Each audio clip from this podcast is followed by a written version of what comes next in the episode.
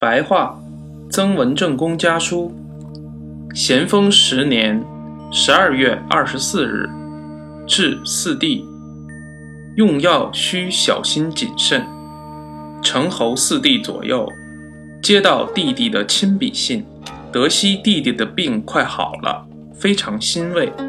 只是弟弟吃药过多，又反复嘱咐泽儿为你请医调治，我很不以为然。我的祖父新刚公在世时有三不信：不迷信医药，不信和尚巫师，不信风水先生。这三不信，弟弟一定都记得。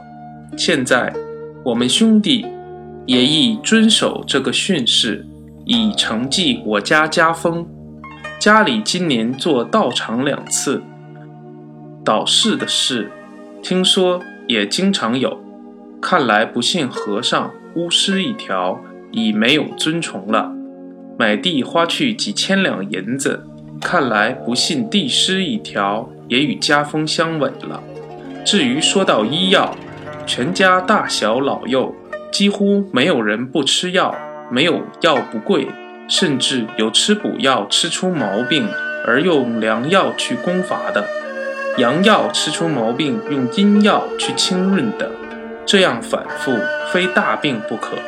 弟弟今年春间多吃补药，夏末多吃凉药，冬间多吃清润的药。我的意思是想劝弟弟稍微停用药物，专门用饮食来调养。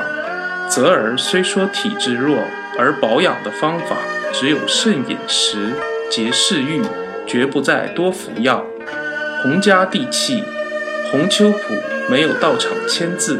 将来恐怕会有口舌之争，帝师、僧、巫二者，弟弟从来不大相信，近来也不免为乡俗的改变，以后还望自己的拙见要坚定不移，越为保存祖父家风为重要。天下信帝师、僧的人，你看见哪个家不因此败落的？北果公屋，我没有银子捐，乙亥冬天。我登山亲自勘察，觉得太渺茫了。